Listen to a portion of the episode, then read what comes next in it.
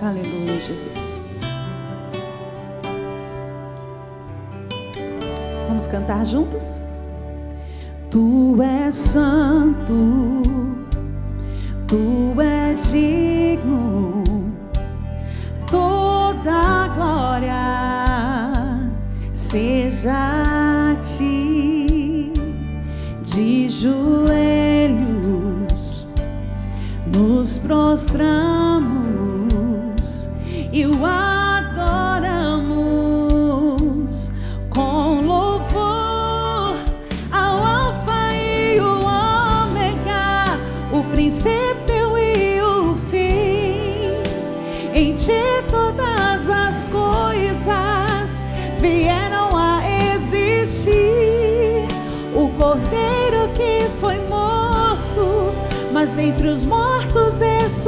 ressurgiu. O Todo-Poderoso, o que era, é e há de vir. Jesus.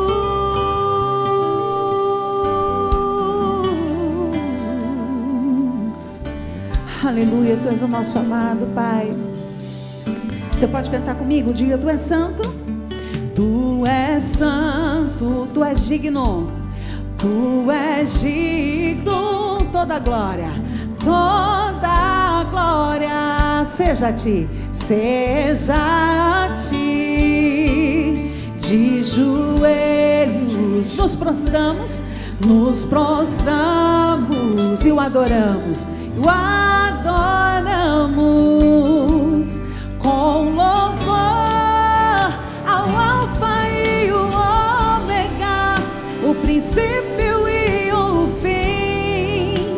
Em ti todas as coisas vieram a existir. O cordeiro que foi morto, mas dentre os mortos ressurgiu. O Todo-Poderoso, o que era, é e há de vir. Ao Alfa e o Ômega, o princípio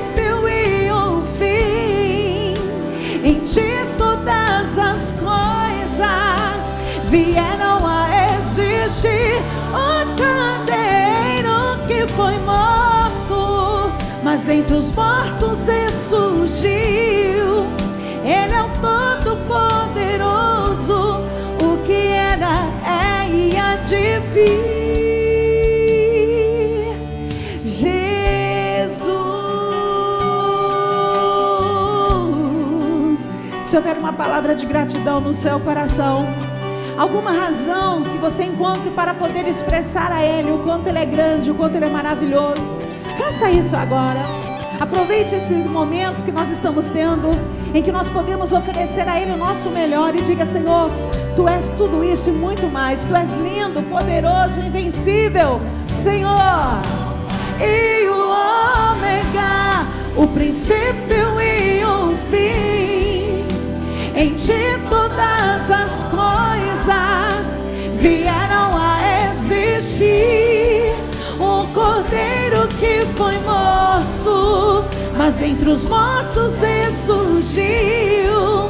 Ele é o Todo-Poderoso, o que era e há de vir.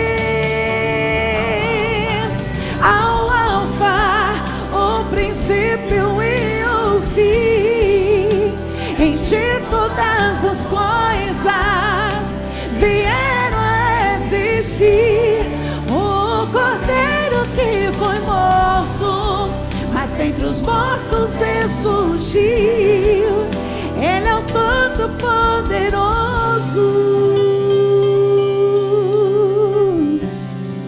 Ele é o Deus maravilhoso. Se você concorda, aplauda Ele bem forte. Porque Ele é isso. E é muito mais. E essa canção que nós vamos cantar, ela fala a respeito do poder do nosso Deus. Não há impossíveis para Ele. Diga aí para a tua irmã: não há impossíveis para o teu Deus. Diga para duas, para três meninas aí. que talvez ela esteja enfrentando uma luta tão difícil que está se tornando cada dia mais difícil acreditar nessa verdade. Mas permaneça firme, porque aquele que começou uma boa obra nas nossas vidas, ele é fiel para aperfeiçoá-la. Amém? Nós não servimos a um Deus de propósitos inacabados. Nós acabamos de cantar que ele é o alfa e ele é o ômega. Aquilo que ele começa, ele vai até o fim. Aquilo que ele promete, ele é poderoso para fazer cumprir. Amém? Vamos cantar essa canção juntas? Não há impossíveis para o nosso Deus. Aleluia.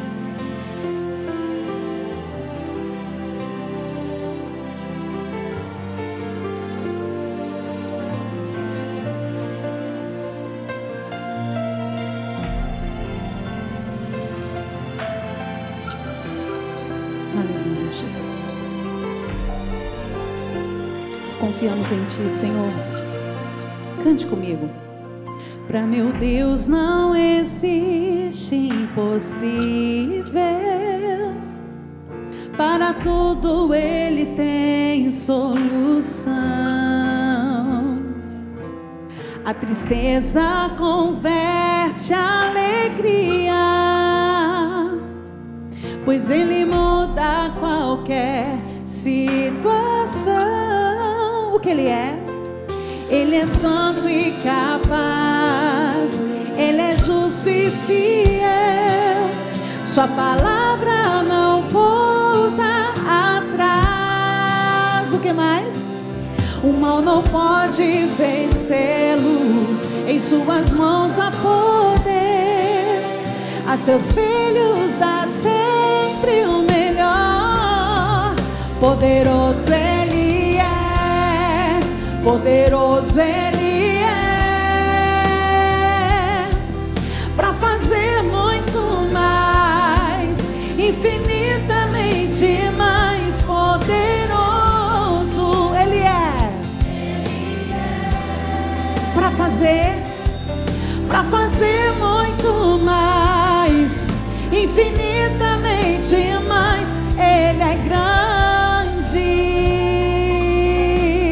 Ele é maior do que a luta que você enfrenta, Ele é melhor do que os teus desafios que tem se proposto a você no teu dia a dia. Confia na grandeza dele, amém? Para meu Deus não existe impossível. Cante.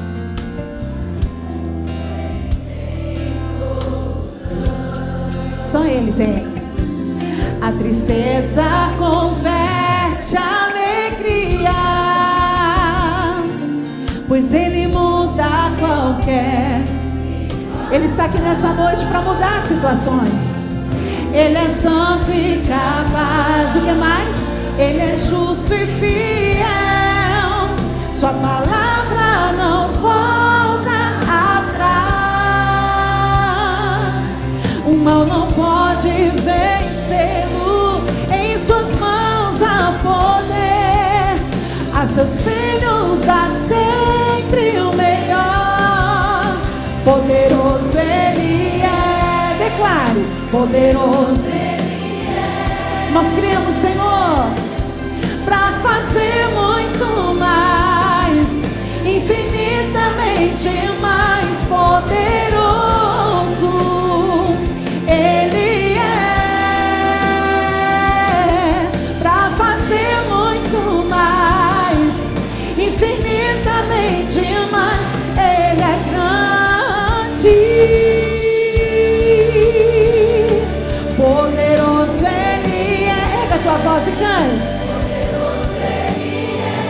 Pode calar a voz daquele que crê. Para fazer muito mais,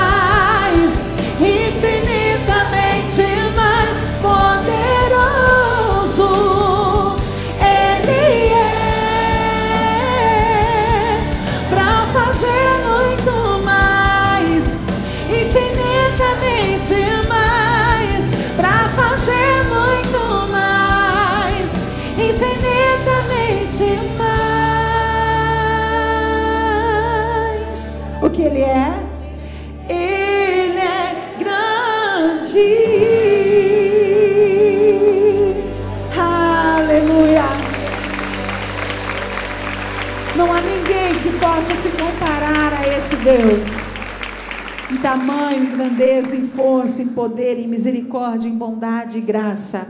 Ninguém. Então continue confiando, porque Ele virá ao teu encontro para te socorrer. Amém? Glória a Deus. Vamos lá para a palavra do Senhor. Eu quero ler com vocês o Evangelho segundo João, capítulo 11. Uma história muito conhecida, mas que contém verdades incríveis aqui para fortalecer e encorajar a nossa fé. João capítulo 11. Nós vamos ler a partir do versículo 1. Vamos ler alguns versos alternados, porque esse texto ele é bem extenso.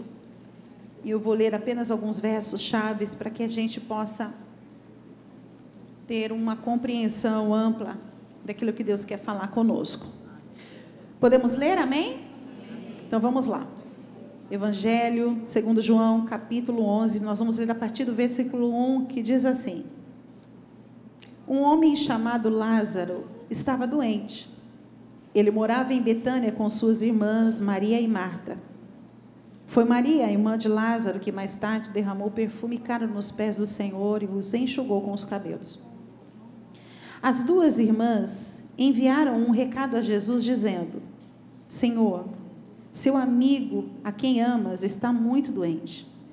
Quando Jesus ouviu isso, disse: A doença de Lázaro não acabará em morte.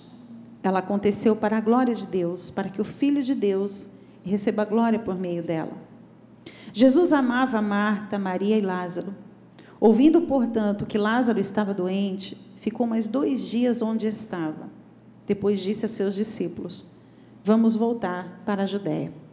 Agora nós vamos lá para o versículo 17. Quando Jesus chegou a Betânia, disseram-lhe que Lázaro estava no túmulo havia quatro dias. Betânia ficava a cerca de três quilômetros de Jerusalém, e muitos moradores da região vinham, tinham vindo consolar Marta e Maria pela perda do irmão. Quando Marta soube que Jesus estava chegando, foi ao seu encontro. Maria, porém, ficou em casa. Marta disse a Jesus: se o Senhor estivesse aqui, meu irmão não teria morrido. Mas sei que mesmo agora Deus lhe dará tudo o que pedir. Jesus lhe disse: Seu irmão vai ressuscitar. Sim, respondeu Marta.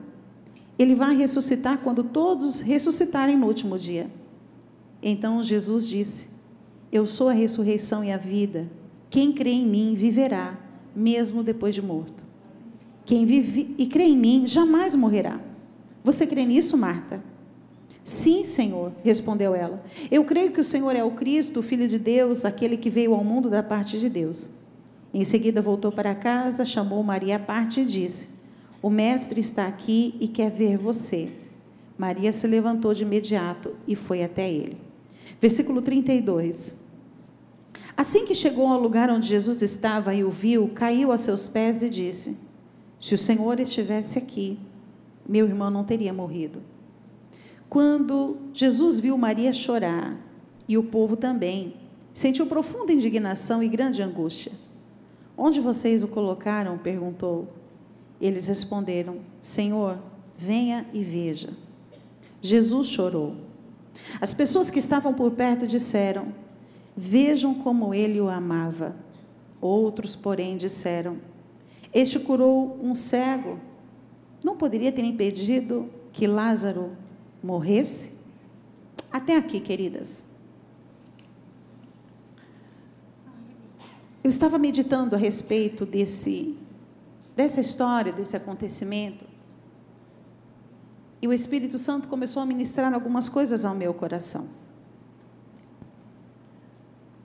A história nos diz, não apenas no Evangelho de João, mas os outros autores que cooperaram para que o evangelho fosse escrito, para que a história de Jesus fosse contada, pelo menos uma boa parte dela, nós vamos observar que havia um vínculo muito especial entre a família de Lázaro e Jesus. Todas as vezes que Jesus passava por Betânia, ele sabia que ali havia uma casa onde ele era muito bem-vindo. Não que ele não fosse bem-vindo em outras casas, mas essa casa era diferente. Essa casa era uma casa onde Jesus tinha a oportunidade de chegar a qualquer hora, em qualquer momento. E a gente sabe que Jesus nunca andava sozinho, ele andava com pelo menos 12 homens, que eram seus discípulos. E tanto Jesus quanto os seus discípulos eram muito bem-vindos nessa casa. E quando Jesus chegava nessa casa, ele não precisava fazer cerimônia. Jesus sabia que essa casa era uma casa de amigos, era uma casa onde ele poderia tirar um tempo para descansar, porque Jesus também se cansava, concordam? Ele era o homem, né? O Deus encarnado, Deus que se fez homem. Então, na sua humanidade, ele também se cansava. E essa casa era uma casa que estava sempre aberta para receber Jesus. Essas meninas, essas irmãs, Marta e Maria, se sentiam muito amadas por esse amigo em especial, esse amigo em comum, o amigo da casa, o amigo da família. E eu gosto muito de ler as narrativas que João faz a respeito da vida de Jesus e dos acontecimentos a partir da vida de Jesus, porque o, o, o, João ele tem uma, uma visão muito sensível, ele tem uma visão, uma percepção muito aguçada. Tem coisas que somente ele registrou. E tudo que João se propõe a registrar, ele registra com riqueza de detalhes. Pode observar, quando a gente olha para o livro de Lucas, de Mateus e de Marcos, algumas histórias se repetem nesses livros, são livros que nós chamamos de livros sinóticos, porque são livros que, na maioria, eles contêm o mesmo conteúdo. Só que cada um desses conteúdos, embora se repetem nesses três livros, eles se repetem cada um de acordo com a sua percepção. Às vezes, uma coisa que você lê no livro de Mateus, você vai encontrar em Marcos, você vai encontrar em Lucas, mas de maneiras distintas estão narradas ali. E eles não têm a mesma sensibilidade que João para escrever. João escreve a partir da ótica da bondade, da misericórdia, do amor. Ele está muito atento ao comportamento de Jesus, à forma com que Jesus trata as pessoas, com que ele se relaciona com as pessoas. Então, por essa razão, eu, eu tenho assim um apreço muito grande pelo Evangelho, pela perspectiva de João, porque ele vai narrar coisas muito profundas e que tem muito a nos ensinar. Essa história, por exemplo, a gente não encontra nos outros livros. Elas não se repetem, ela não se repete em outros livros. A gente encontra apenas aqui no Evangelho segundo João.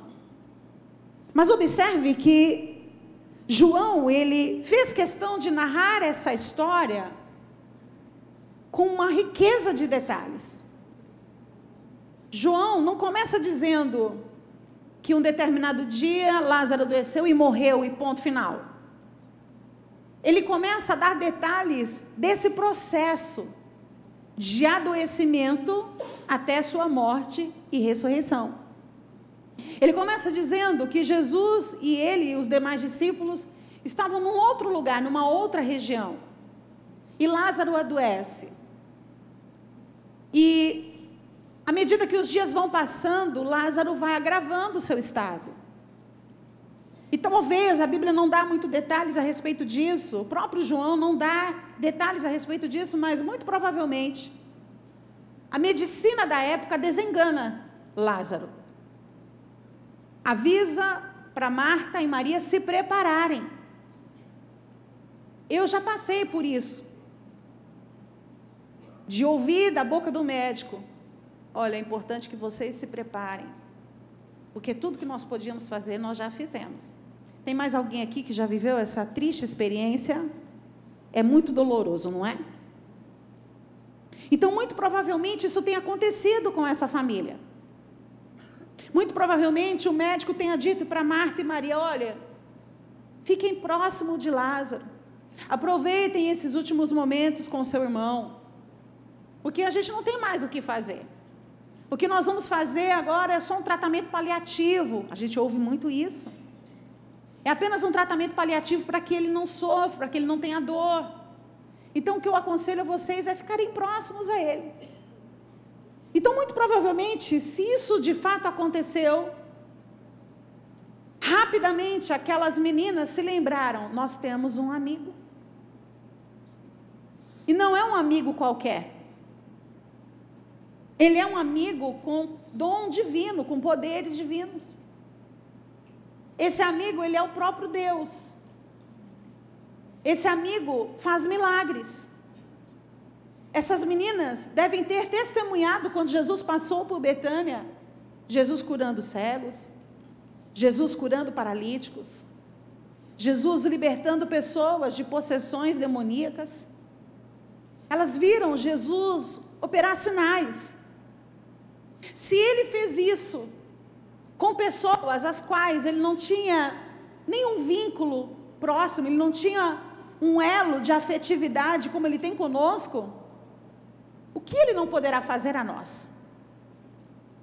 Porque se ele fez isso com pessoas que ele não conhecia, que simplesmente estavam no dia e local, na hora em que ele estava pregando, em que ele estava anunciando as boas novas, porque ele não faria isso a nós, a nossa casa, onde ele tem intimidade, pessoas com as quais ele tem um vínculo.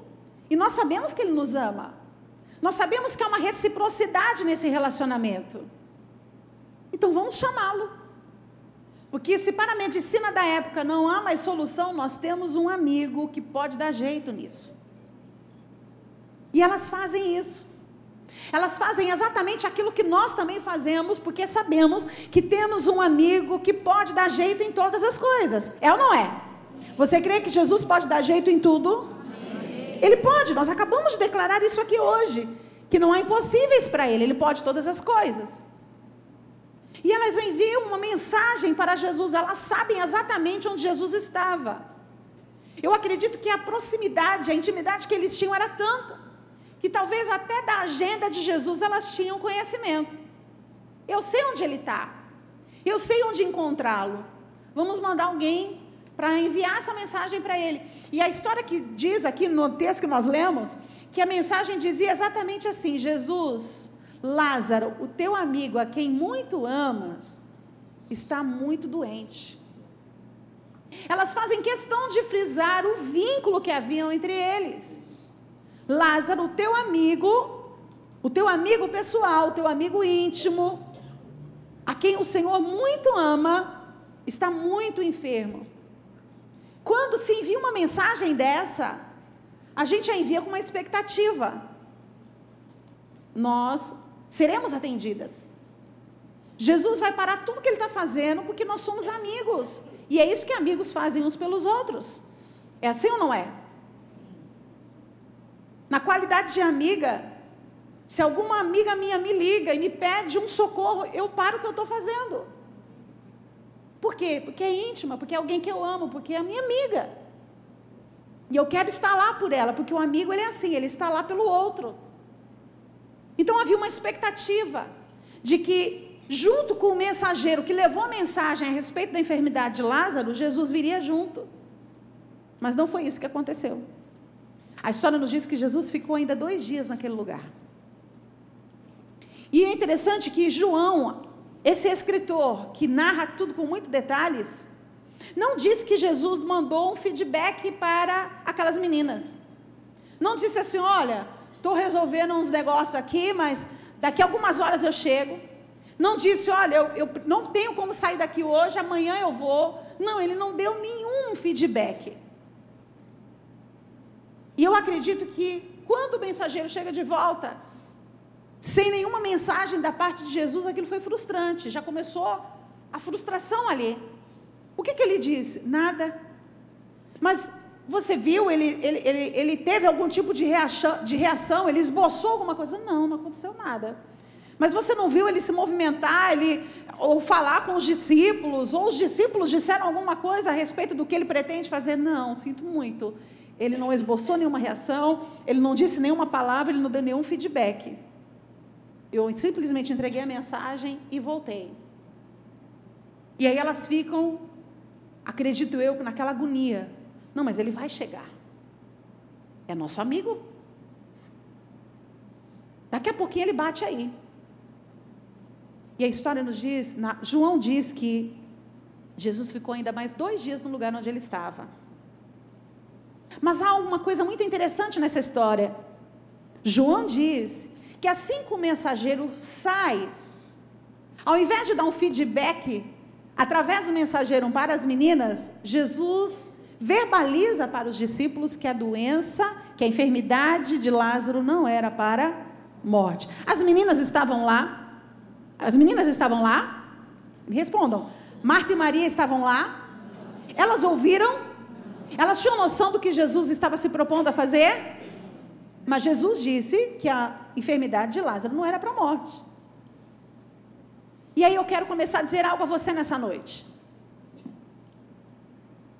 Jesus está atento às mensagens que a gente lhe envia por meio da nossa oração. Mas há muitas coisas no mundo espiritual que estão acontecendo que a gente não tem a mínima noção. E o fato de nós não termos entendimento, não termos conhecimento daquilo que Jesus está pensando em fazer, vai aumentando a nossa angústia, vai aumentando a nossa aflição, vai aumentando o nosso desespero.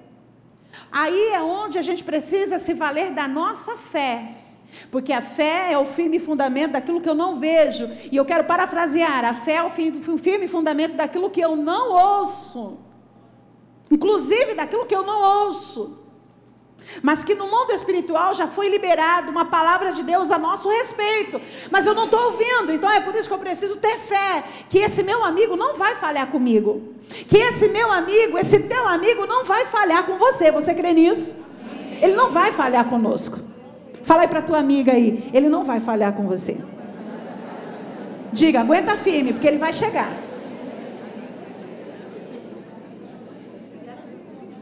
Propositalmente, Jesus fica mais dois dias onde ele estava, ele não arreda o pé.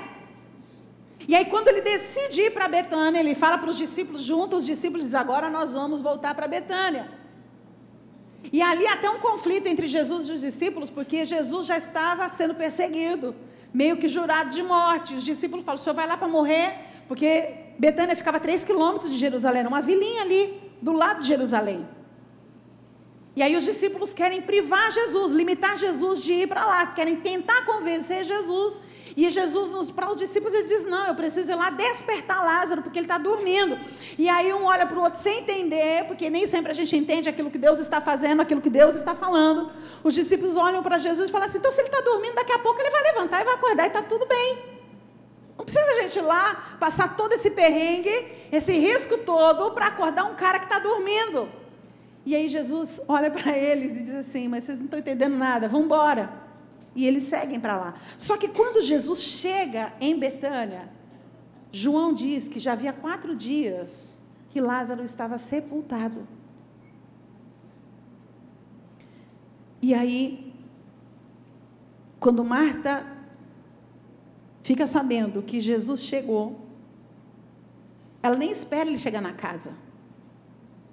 Marta está tão frustrada, Marta está tão decepcionada, está tão amargurada de espírito, que ela sai correndo e vai encontrar Jesus. E quando ela chega diante de Jesus, a primeira coisa que ela diz é: Se o Senhor estivesse aqui, meu irmão não teria morrido. Em outras palavras, ela está dizendo: Eu te avisei a tempo. Eu esperava que o Senhor chegasse. Eu esperava que o Senhor tivesse um mínimo de consideração. Porque agora de que adianta? Já tem quatro dias que meu irmão está sepultado. Se o Senhor estivesse aqui, se o Senhor tivesse vindo assim que o Senhor recebeu a mensagem, as coisas não teriam tido esse fim. O meu irmão não teria morrido. E é interessante que para as irmãs de Lázaro, Jesus havia chegado atrasado. Porque a cena se repete quando Maria vai encontrar Jesus. Quando Maria vai falar com Jesus. Parece que Maria estava tão decepcionada que ela está se preparando para encontrar Jesus, porque o texto nos diz, João está dizendo que quando elas ficam sabendo da notícia que Jesus está chegando, elas não vão juntas até Jesus, Marta vai primeiro. E a gente até entende um pouco, porque Marta era aquela meio afoita, né? Era aquela toda agitada, de personalidade forte. Então Marta vai primeiro, mas Maria poderia ter ido junto. Ela não vai. Parece que Maria está se preparando para esse encontro. Talvez escolhendo as palavras. Porque às vezes, por mais decepcionado que a gente esteja com um amigo, ainda assim a gente tenta usar umas palavras polidas para não estragar a relação. É assim ou não é? Para não ferir, para não ofender. Então a impressão que eu tenho que talvez é que Maria está ali tentando escolher as palavras, mas quando ela chega diante de Jesus, ela não tem outro discurso. Ela está tão frustrada quanto Marta. Ela está tão decepcionada quanto Marta. Então, tudo que sai do coração dela é o mesmo que saiu do coração da irmã. Se o Senhor estivesse aqui, se o Senhor tivesse chegado antes, meu irmão não teria morrido. Então, na ótica de Marta e Maria, as irmãs de Lázaro, Jesus chegou atrasado. E o texto nos diz que quando Maria diz isso, reforçando o sentimento que a Marta já havia expressado momentos antes, Jesus começa a se angustiar. E ele pede para que eles levem ele até o local do sepultamento, até o túmulo onde Lázaro está sepultado. E assim acontece, quando eles chegam lá, o texto nos diz que Jesus chorou. Jesus chorou. Para Marta e Maria, Jesus havia chegado atrasado.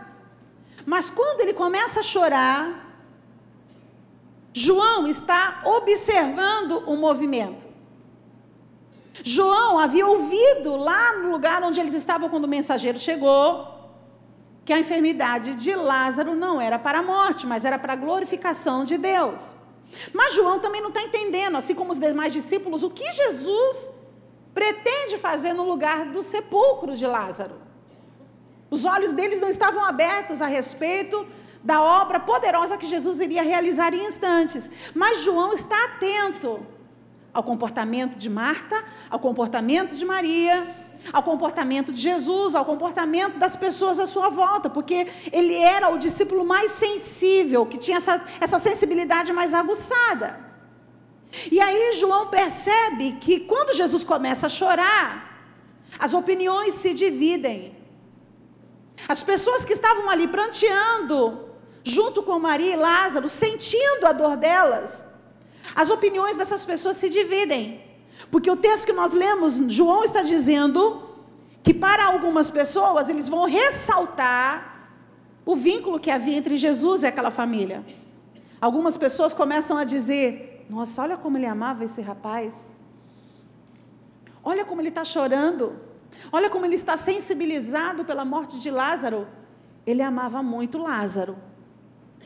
Mas, do outro lado, a gente tem um outro grupo com uma outra opinião. Para essas pessoas, Jesus pouco se importava com aquela família. É como se ele estivesse dizendo: de que adianta chorar agora?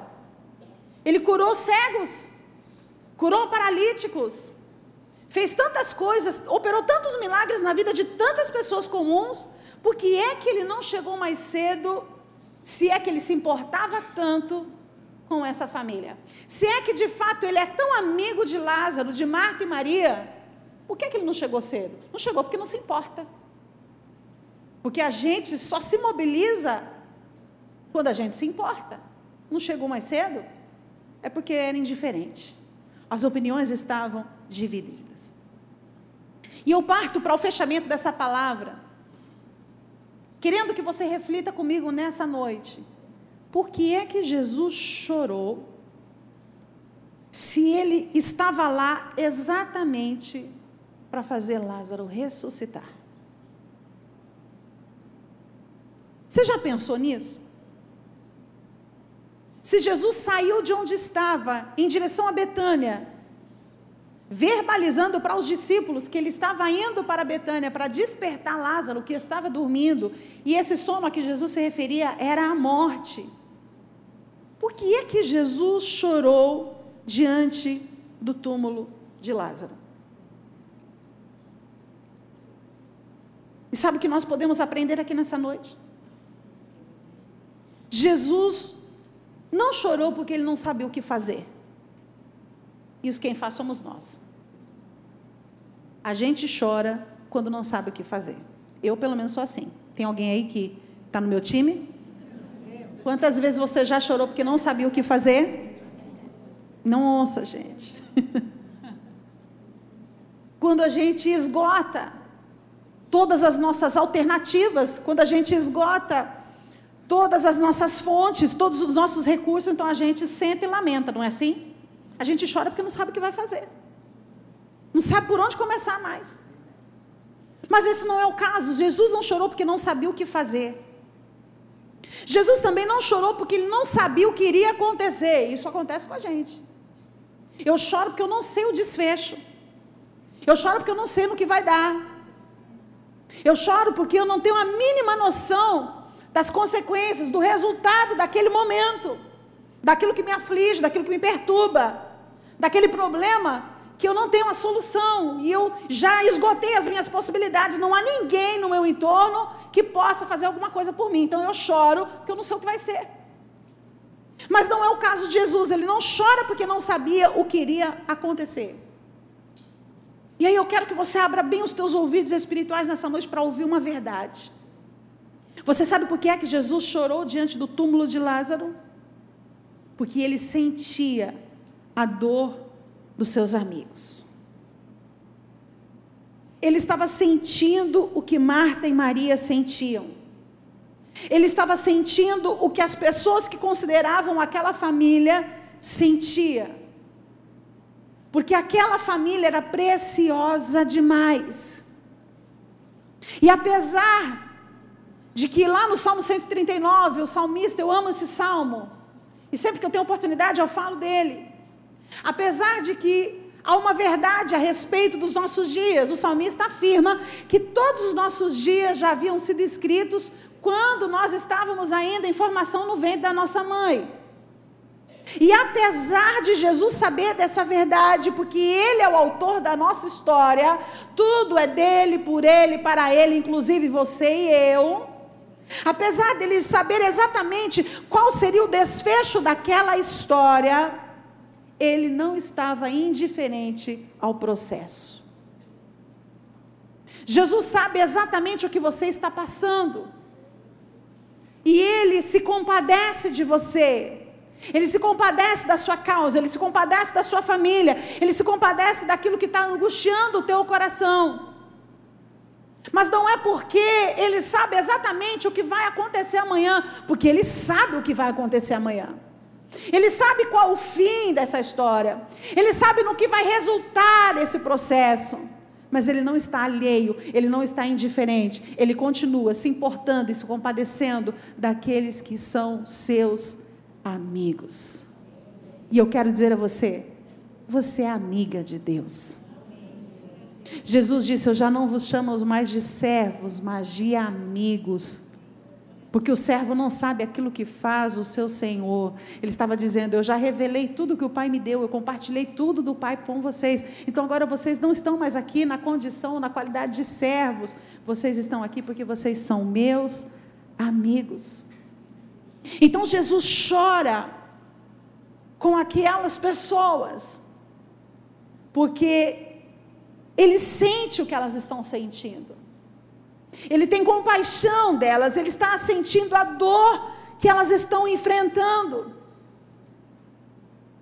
E saber do nosso amanhã, e estar certo do que vai acontecer no nosso amanhã, não torna o nosso amigo Jesus uma pessoa insensível, um Deus insensível, ausente, distante. Ah, deixa ela chorar, amanhã as coisas vão melhorar e ela vai voltar a sorrir. Não!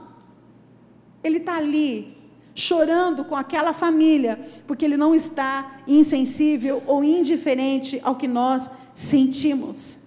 Embora ele saiba que haverá vida no lugar de morte, ainda assim ele não abre mão de estar conosco durante os nossos processos.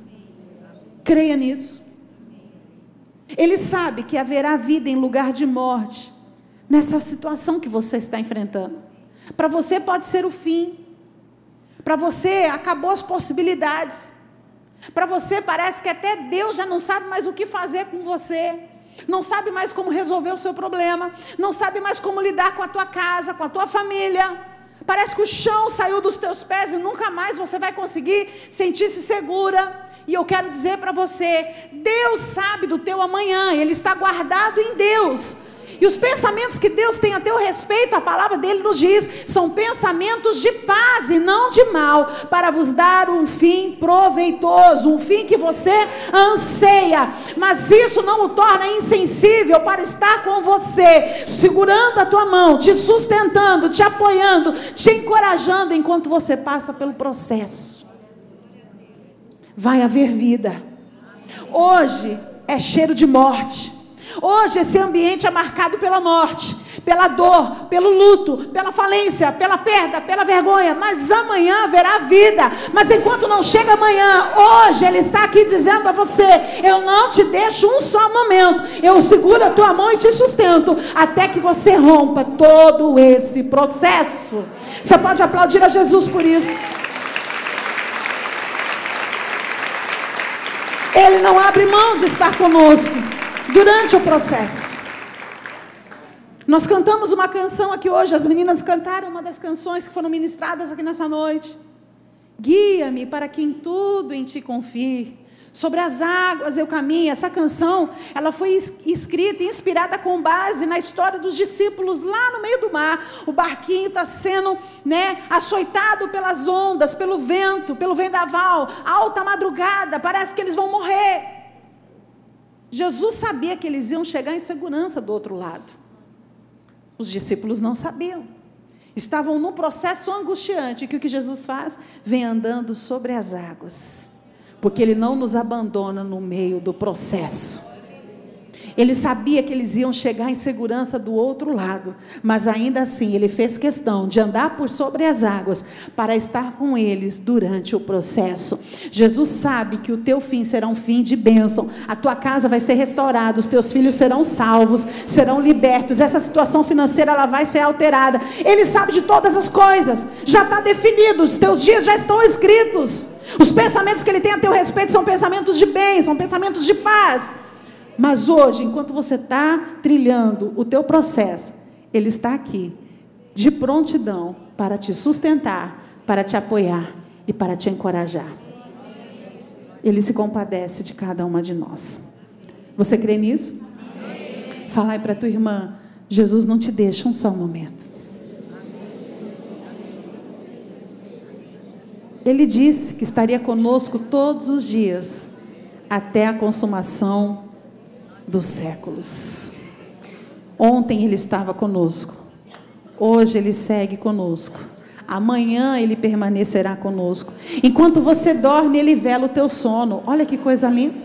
Enquanto você dorme, ele prospera a tua casa, ele provê o teu sustento.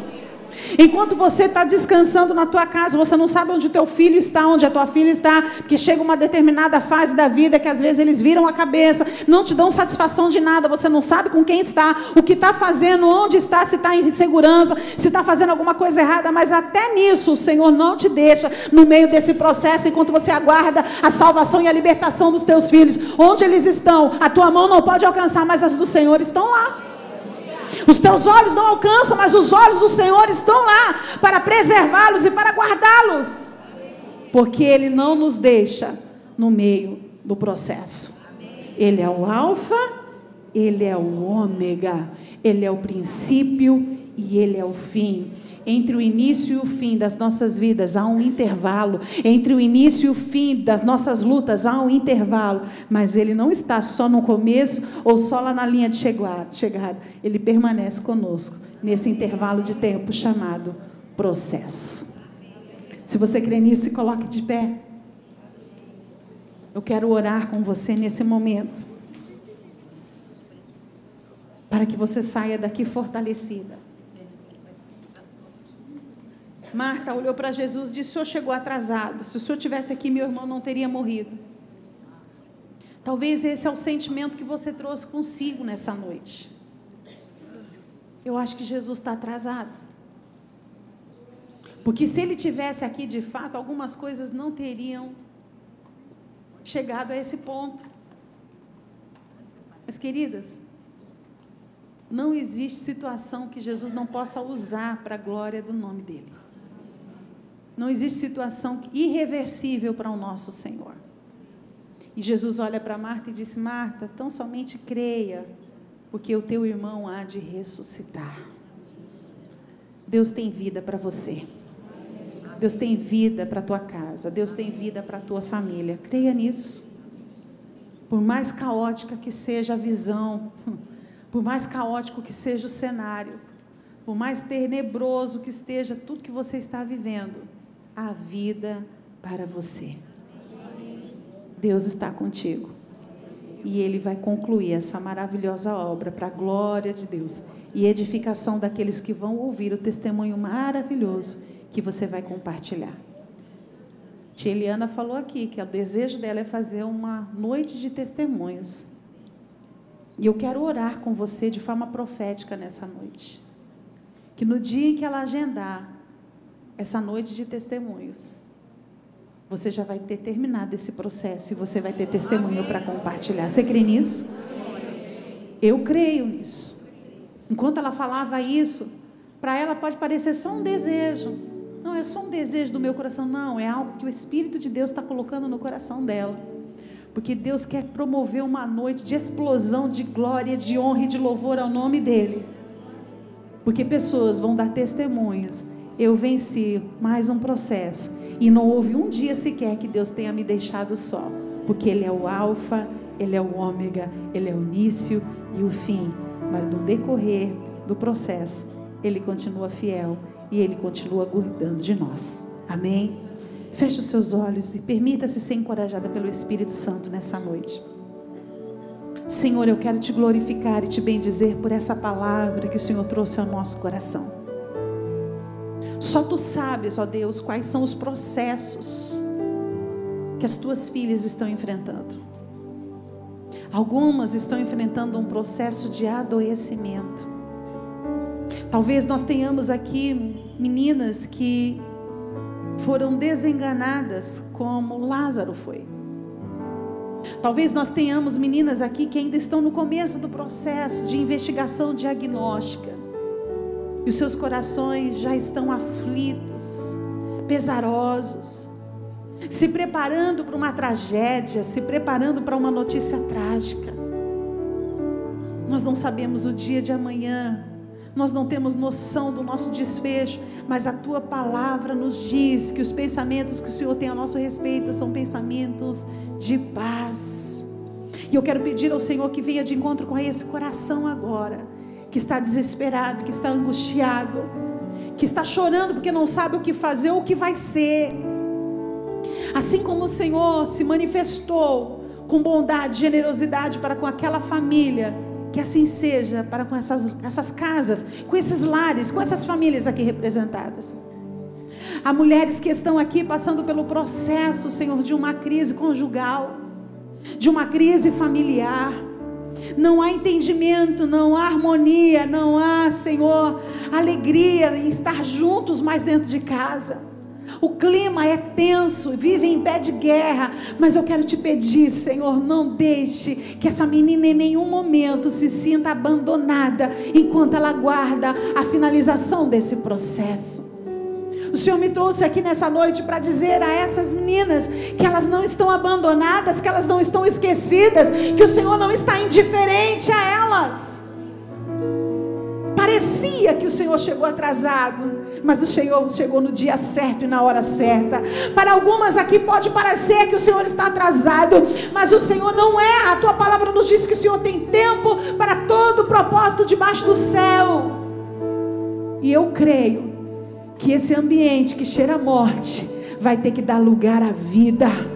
Em nome de Jesus, nós estamos declarando nessa noite que nesse ambiente que cheira a morte, nesse ambiente de dor, nesse ambiente de luto, nesse ambiente de quebra de aliança, nesse ambiente de perda, de falência, de vergonha, de humilhação, ah, Senhor, todo esse ambiente será mudado no dia em que o Senhor estabeleceu, porque na eternidade já está escrito.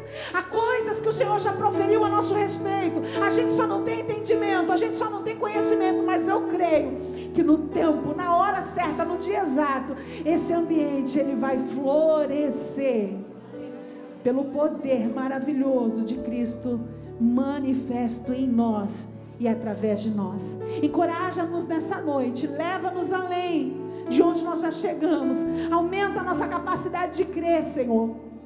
O Senhor disse para Marta que era necessário crer, que ela precisava tão somente crer, ó Deus, porque Lázaro iria ressuscitar. E o Senhor está liberando uma palavra de vida aqui nesse lugar. O Senhor está liberando uma palavra de vitória, uma palavra de libertação, de transformação, de salvação, de restauração e de cura.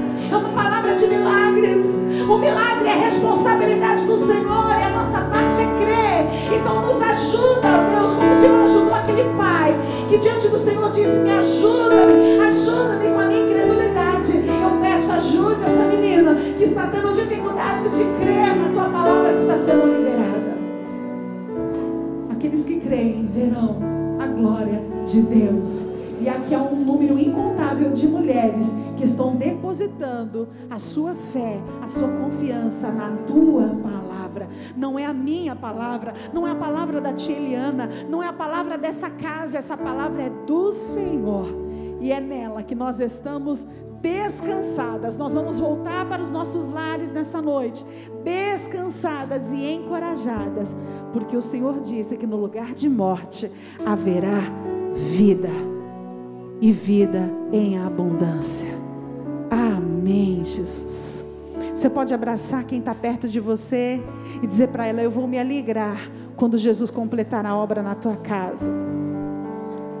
Diga, eu vou me alegrar com o testemunho que você vai contar, eu vou celebrar com você. No dia em que de fato nós podemos contemplar a morte dando lugar à vida. Aleluia. Isso, encoraja duas, três aí. Essa noite é uma noite de milagres, é uma noite de cura, é uma noite de salvação. Amém? Que Deus abençoe vocês. Aplauda Jesus porque Ele merece, Ele é digno. Amo vocês, amo vocês. Tia Eliana, te amo. Obrigada.